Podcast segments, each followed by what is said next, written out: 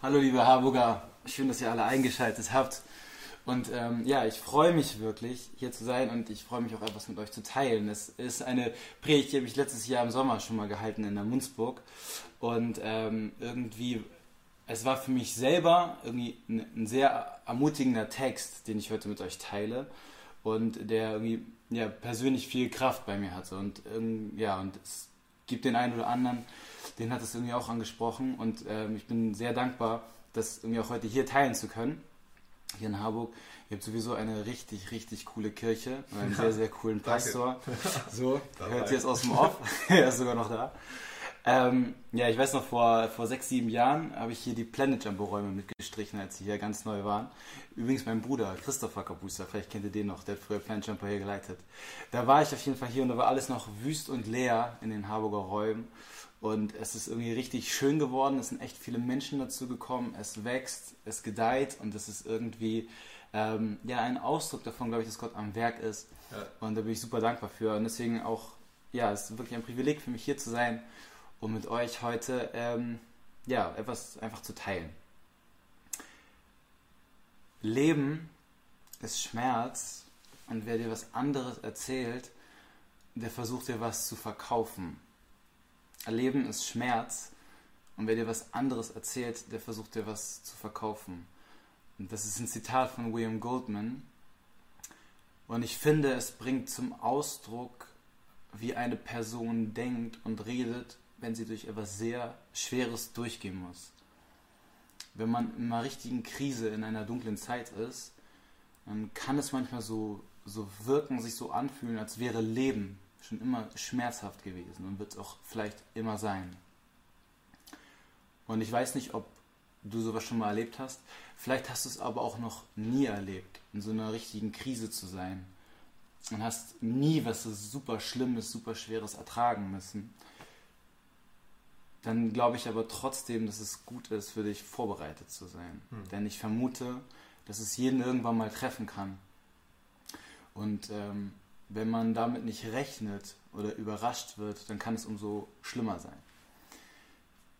Wisst ihr, als, ähm, als ich zum Glauben gekommen bin, habe ich mir meinen mein Glauben vorgestellt wie so ein Auto. Ich, bei mir ging alles richtig steil nach oben. Ich bin vor ungefähr zehn Jahren Christ geworden. Es hat sich so viel zum Positiven verändert für mich.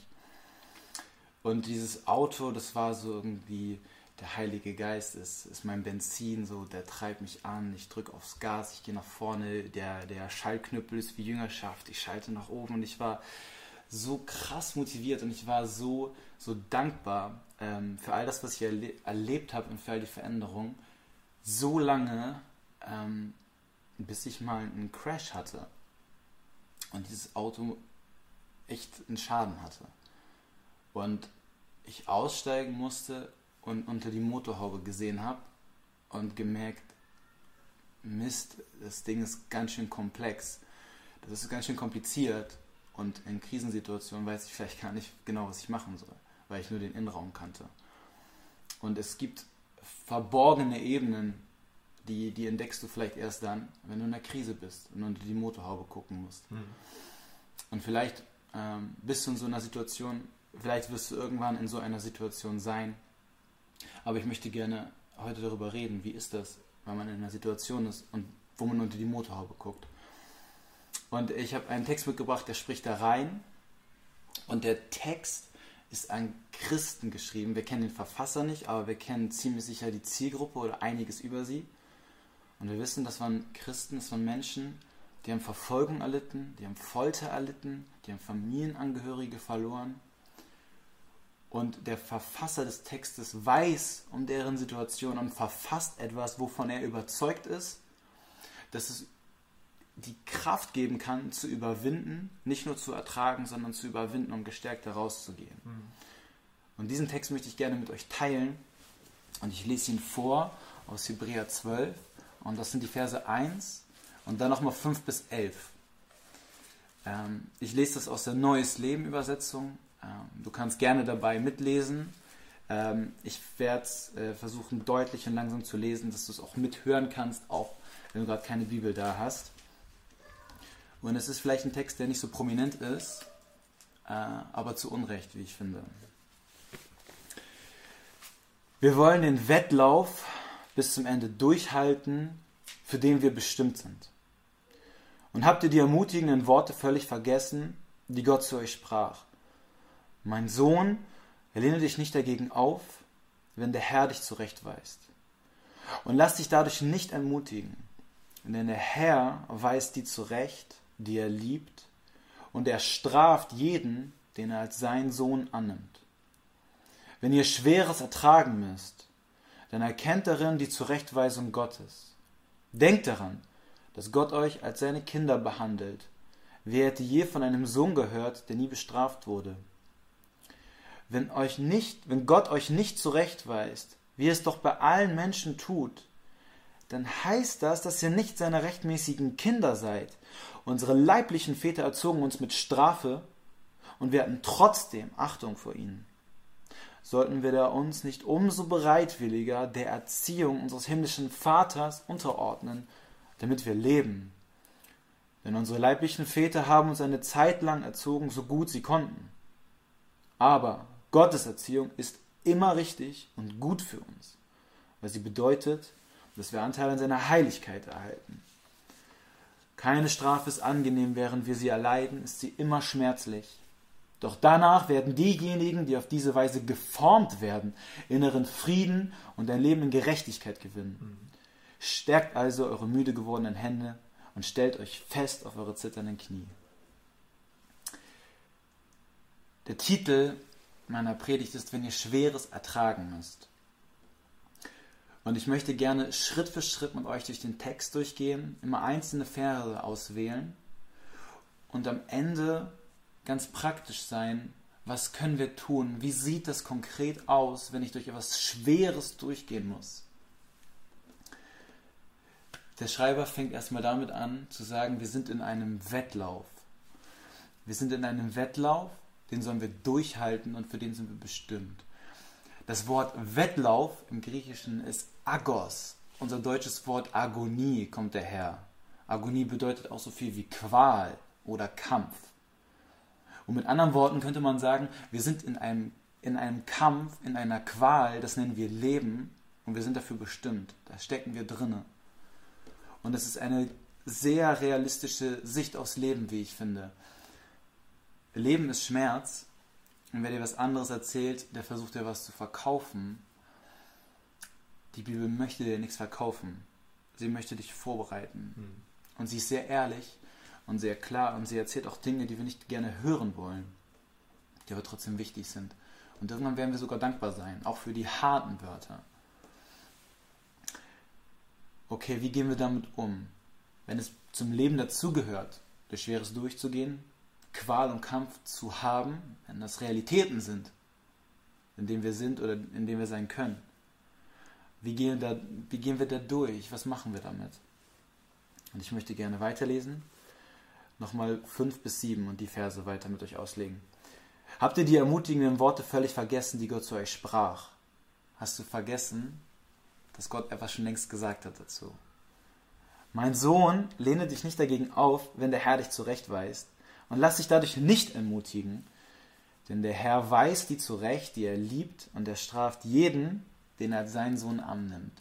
Wenn ihr Schweres ertragen müsst, dann erkennt darin Gottes Zurechtweisung. Gottes Zurechtweisung in der Not, in der schweren Zeit zu erkennen, ist der Schlüssel, um zu überwinden. Ich möchte erstmal am Anfang sagen, dass wenn der Text von Strafe redet, dass er nicht meinte, dass, ähm, dass wir in eine neue Gerichtssituation kommen, sondern es meint, erzieherisch zu strafen. Das ist nur eine Nebenbemerkung, damit man das in den richtigen Kontext bekommt. Das Wort Zurechtweisung ist also der Schlüssel, um zu verstehen, wie man da durchkommt durch die schweren Zeiten. Und in einigen Übersetzungen in der Volksbibel zum Beispiel steht dafür Trainingseinheit. Da steht nicht Zurechtweisung, sondern Trainingseinheit. In anderen Übersetzungen steht zum Beispiel Erziehung. Und im Englischen ähm, steht da das Wort Discipline. Und Discipline kommt, hat man im Sport, wenn jemand Disziplin aufzeigen muss, aber Discipline bedeutet auch to discipline a child, also hier ein Kind zu erziehen. Also auch da haben wir beide Komponenten, Erziehung und Sport. Und später im Text, Ich muss jetzt ein paar Sachen vorbemerken, damit wir das alles gut verstehen, aber es lohnt sich. Später im Text wird da das Wort Gymnasto auftauchen, das heißt so viel wie geformt. Und unser deutsches Wort Gymnasium kommt davon, was so eine Bildungseinheit ist. Und das ähm, englische Wort Gymnasium bedeutet zum Beispiel Fitnessstudio. Da merkt man auch, in der, in der, in der Wortwurzel steckt beides drin. Es steckt da drin, dass ein Mensch in einer, in, einer, in einer Persönlichkeit entwickelt wird, dass er gebildet wird, aber auch, dass jemand ähm, sportlich unterwiesen wird, dass er also Sportübungen macht. Beides steckt in diesem Wort Zurechtweisung drinnen.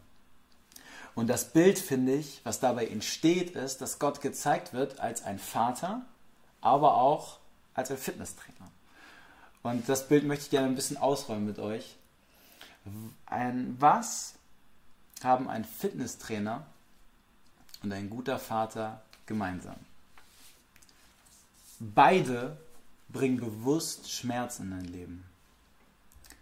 Beide bringen bewusst Schmerz in dein Leben. Und das müssen wir verstehen. Fangen wir mal beim Sport an. Wie wächst ein Muskel?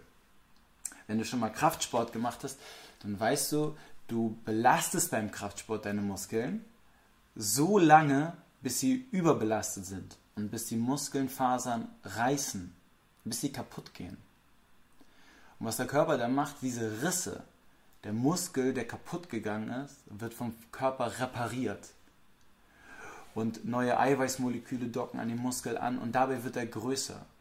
Damit er wachsen kann, muss er erstmal kaputt gehen. Und wie ist das in unserem Leben? Wie, wie wächst unser Glaube? Dann, wenn er Gewicht aushalten muss, wenn er schwer belastet wird, dein Mut, deine Empathie, deine Selbstführung, deine, ja, deine Verwalterschaft, dein Umgang mit Geld, dein, die Art und Weise, wie du Beziehungen baust, wie wächst das, wie wirst du besser da drin? Dann werden diese Dinge stark getestet und stark belastet werden. Ja. Und manchmal sogar so stark, dass Dinge dabei kaputt gehen und sie aber danach aufgebaut werden können wenn es so ist, dass ein Fitnesstrainer Schmerz reinbringen muss ins Training, wie sieht es bei Gott aus? Wie bringt Gott Schmerz in unser Leben? Ich möchte ein Beispiel erzählen von mir, von der Arbeit.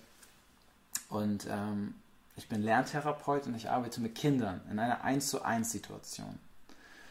Ähm, ich bringe vor allen Dingen Kindern bei, wie man rechnet. Die Kinder haben, haben eine Rechenschwäche und die haben teilweise richtig Angst vor Mathe. Das ist etwas, ein was den Bauchschmerzen bereitet. Und deswegen brauchen die jemanden, der nicht nur einfach den Stoff beibringt, sondern der, der vielleicht auch auf eine gewisse Art und Weise sie therapeutisch begleitet. Und ich habe eine, ein, ein, ein Mädel, das ist eine süße Vierklässlerin, ich mag sie total gerne. Und ähm, ich, ich weiß von meiner Ausbildung her, ich, ich kenne ihren Fall, ich kenne ihre Diagnose, ich weiß, wie ich ihr helfen kann, ich weiß, welche Maßnahmen ich ergreifen muss, damit sie die Schwierigkeiten überwinden kann. Aber sie ist einer der wenigen Kinder, die einfach nicht mitmacht. Ich habe die irgendwie nicht erreicht. Irgendwie habe ich keinen Draht zu ihr aufbauen können. Und sie, ja, sie wollte nicht auf mich hören. Und es hat mich frustriert und das hat mich auch ein bisschen wütend gemacht und ich bin nicht gerne mehr in diese Stunde gegangen, weil es mich genervt hat, dass sie nicht auf mein Programm eingegangen ist. Obwohl ich doch genau weiß, was sie braucht. Ich weiß es doch. Und ich bin zu meiner Chefin gegangen und ich wollte mich irgendwie beraten lassen. Und ich bin davon ausgegangen, sie erzählt mir jetzt, Niklas, probier doch mal den Trick, mach nochmal das Arbeitsblatt. Ich habe hier eine tolle Methode für dich. Und dann wirst du sie schon knacken. Das hat sie nicht gemacht. Sie hat zu mir gesagt, Niklas, dieses kleine Mädchen das ist gerade deine Lehrerin. Hm. Sie zeigt dir gerade etwas über dich. Warum hast du dieses Frusterlebnis in ihrer Gegenwart, nur weil sie auf dich hört? Warum geht es dir so? Warum empfindest du das, was du empfindest in ihrer Gegenwart? Sie zeigt dir doch etwas. Da kommt doch etwas hoch in dir. Und da musst du innere Arbeit tun. Und dann hat sie etwas Erstaunliches für mich gesagt. Sie ist keine Christin wie ich. Aber sie hat gesagt, Niklas, Gott ist ja für dich eine Person. Und finde das in dir, Niklas, was das ist, was dieses kleine Mädchen dir zeigt. Finde das und dann stell dir vor, wie du zu Gott gehst und es ihm gibst. Schau mal, was er daraus macht. Und das hat mich total erstaunt. dass sie mir so einen Ratschlag gegeben hat, weil sie ja, wie gesagt, nicht den gleichen Glauben hat wie ich. Aber irgendwie äh, hat das genau gesessen. Sie hat das gesagt, was, was ich im Rückblick sagen muss, war genau richtig. Mhm. Ähm, und ich habe das getan und ich habe mir ähm, die Frage gestellt, was ist das? Was zeigt sie mir? Und ich musste sagen, muss zugeben, ich habe festgestellt, ich habe so ein kleines Kontroll- oder auch Machtbedürfnis. Ich möchte gerne, äh, dass das so läuft, wie ich das möchte. ähm, und ich mag es nicht, wenn ich in einer Situation bin, wo ich nicht weiß, wie ich die kontrollieren kann, wie ich die steuern kann, wenn ich in, im Ungewissen bin, wenn jemand sich nicht auf mich einlässt. Und in dieser Unsicherheit oder in dieser Schwäche, die ich habe, da hat dieses kleine Mädchen das getriggert. Und das war nicht ihre Schuld. Und ich durfte und darf lernen, was es bedeutet, Menschen Freiheit zu geben und nicht zu kontrollieren. Und ich habe das Gefühl, dass Gott da etwas in mir macht und innere Arbeit in mir tut. Und das möchte ich festhalten. Die Situation, in denen wir stehen, die unangenehm sind und die schwer sind, sie sind dazu da, dass sie dich in Konfrontation mit dir selbst bringen. Wir sind so gestrickt als Menschen, wir gucken, wie können wir unseren Chef konfrontieren, unseren Ehepartner oder wir suchen die Schuld in den Umständen und wir wollen Umstände verändern. Wir sind irgendwie so gestrickt, dass wir Methoden wollen und Tricks und irgendwie da durchkommen wollen. Und es ist meistens die letzte Option, die wir wählen, was ist eigentlich wirklich tief in mir drinne? Was wird da eigentlich getriggert? Hm. Aber ich glaube, genau das ist die innere Arbeit, die Gott in uns tun möchte. Und ich möchte dich einladen, wenn du vor Herausforderungen stehst, Dinge, die sich schwer für dich anfühlen, Gott die Frage zu stellen, Gott, was möchtest du mir damit zeigen? Und ich bin mir sicher, dass er nicht zögert. Da musst du Mut für haben. Aber den kannst du haben. Gott bringt Schmerz in unser Leben Warum ist es wichtig zu wissen? Wenn du denkst, als Christ ist alles irgendwie Zuckerschlecken und, und immer schickimicki und man kommt easy durch, Gott macht schon alles, dann trifft sich umso härter, wenn du mal in einer richtigen Krise bist. Die Erwartung an dein Leben bestimmt auch deine Reaktion auf den Schmerz. Ich mache ein Beispiel. Stell dir vor, hier sind zwei Türen. Und ich sage, hinter dieser Tür ähm, ist eine 5-Sterne-Luxus-Hotel-Suite. Und da darfst du heute Nacht schlafen. Und dann gehst du durch diese Tür rein und dann merkst du, es ist eine Bruchbude. Das ist äh, total runtergekommen. Und dann wirst du denken, Niklas, was soll das? Warum veräppelst du mich? Was will ich denn mit diesem Raum da? Und stell dir die andere Tür vor und da sage ich dir, äh, das ist eine Gefängniszelle, das ist ein Verlies, ein Kerker, widerlich, ganz schlimm. Und dann gehst du da durch und merkst, es ist der gleiche, der gleiche Raum. Das ist eine, eine Bruchbude, aber immerhin kein Verlies. Und du wirst denken, ja gut, okay, gar nicht so schlimm. Es ist zweimal die gleiche Situation, aber ganz unterschiedliche Empfindungen, weil die Erwartungen anders sind. Die Erwartung an das Leben bestimmt deine Reaktion auf den Schmerz.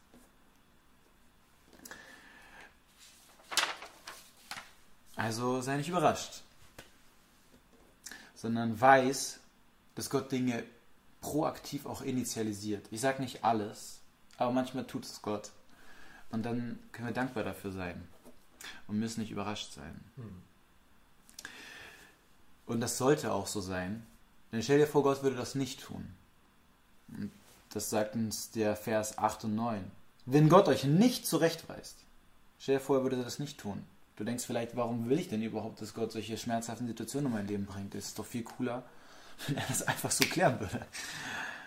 Ja, du hast einen guten Punkt.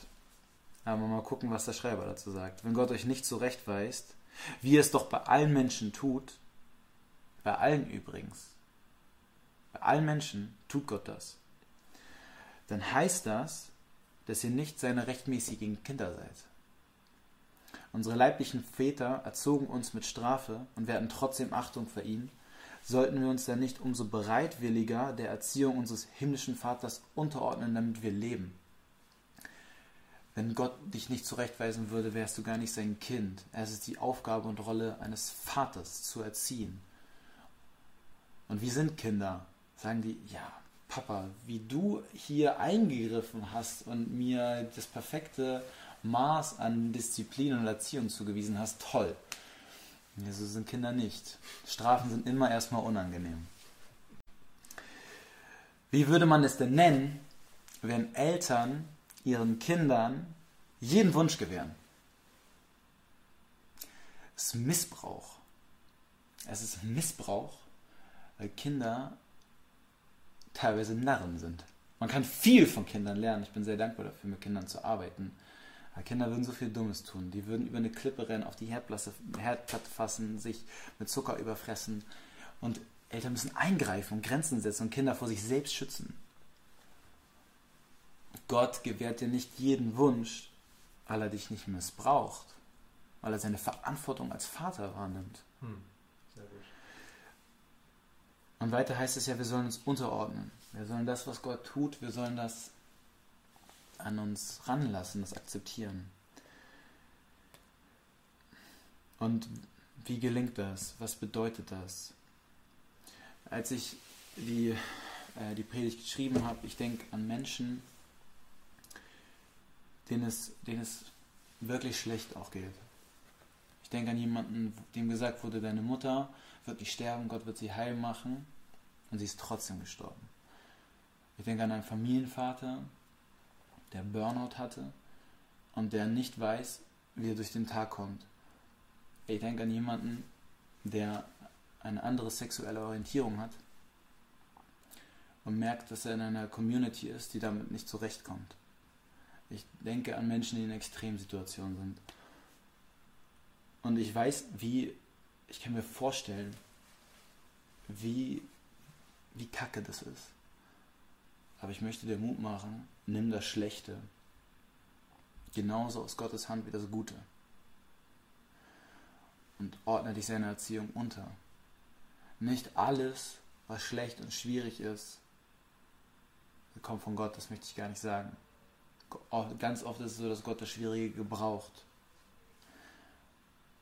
Aber erinnere dich daran, dass Gott viel weiser ist als du. Gründe hat, die du niemals erahnen kannst. Die ihn dazu bewegen, Dinge zuzulassen, die sich ganz schrecklich anfühlen.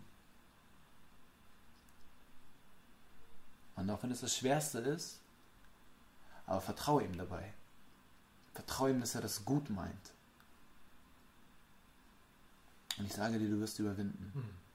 Ja. Wisst ihr, ich habe ein Beispiel gebracht mit, mit äh, meiner, mit meiner äh, süßen Vierklässlerin. Ich kann nur, ich habe selber also auch Pakete zu tragen. Ich erzähle mal eins, was noch ein bisschen weiter weg ist. Ähm, die aktuellen Sachen, traue ich mir noch nicht. Aber mache ich vielleicht auch irgendwann. Aber ich, das war auch ein, also ein richtiger Brocken für mich. Ich habe am Anfang gesagt, dass ich als ich Christ geworden bin, ist richtig viel super geworden bei mir. Ich bin total ehrgeizig geworden und gut in der Schule. Und ähm, ich habe damals, weil ich echt gute Mathe-Noten hatte, ein Stipendium bekommen, um an einer sehr teuren Privatuni zu studieren. Und ich hatte richtig, ähm, also ich hatte so das Gefühl, ich, ich knack den Jackpot so. Ich bin wahnsinnig ehrgeizig geworden, hatte gute Noten und dann, als das Studium vorbei war und als ich es abgeschlossen hatte, ähm, habe ich gemerkt, ich, dieser ganze Managementweg, den ich da gegangen bin, der ist irgendwie nicht so, nicht so was für mich. Und ich möchte was mit Menschen machen. Und ich habe nochmal neu ein Lehramtsstudium angefangen. Ich habe damals Mathe und Philosophie studiert. Und ich habe, ich war immer, das war so mein Selbstbild, ich bin ganz gut in Mathe. Ich habe dafür mein Stipendium bekommen. Und als ich dann Mathe, reine Mathematik studiert habe an der Uni Hamburg, ähm, ich bin einfach, ich bin einfach auf das nicht klargekommen. Ich habe es einfach intellektuell nicht gepackt. Ich bin an eine Grenze gekommen. Normalerweise hat man so fünf Module pro Semester. Ich habe ein Modul genommen und habe äh, alle meine Kraft nur da reingesteckt. Ich habe noch nie so hart und so, so krass gelernt. Ich bin noch nie so über meine Grenzen gegangen. Und als ich in dieser Klausur saß, ich habe ich bin so weit davon weg gewesen, auch nur zu bestehen. Ich habe eine richtige eine Schelle bekommen. Und ich hatte irgendwie andere Lebensbereiche, waren ähnlich, ähnlich schwierig für mich. Und ähm, ich konnte an der Uni Hamburg damals so, so psychologische Beratung in Anspruch nehmen. Und die, die Psychologin hat sich mit mir unterhalten und hat gesagt, ey Niklas, was, womit du haderst, sind äh, dysfunktionale Kognition. Ich habe mich gesagt, ich hader schon damit, den Begriff zu verstehen. ähm, und dann hat sie mir das natürlich erklärt. Ähm, das sind negative Glaubenssätze, könnte man so umgangssprachlich sagen. Also ich hatte irgendwie das Gefühl, ich werde immer vor Mathe zittern und ich habe irgendwie, das, ich werde das nicht schaffen und ich bin ein Versager, dass ich das nicht hinbekomme. Wie kann das sein, dass ich vorher darin so gut war und das jetzt nicht mehr packe? Und dieser Kampf gegen diese Gedanken, der war etwas, den, den habe ich irgendwie nicht gewonnen. Der, ich habe gebetet und getan und gemacht und ich habe das gemerkt, die gehen nicht weg. Und die, ich komme wieder und wieder in Situationen, wo ich das Gefühl habe, ich bin nicht gewappnet dafür. Und mein, mein ganzes, meine ganzen ähm, Überzeugungen, wie, wie gut das Leben sein kann als Christ und wie, wie einfach man durch Dinge durchkommen müsste, wenn man Gottes Kraft in seinem Leben hat, das hat alles nicht gezogen. Und das hat mich irgendwie wahnsinnig irritiert.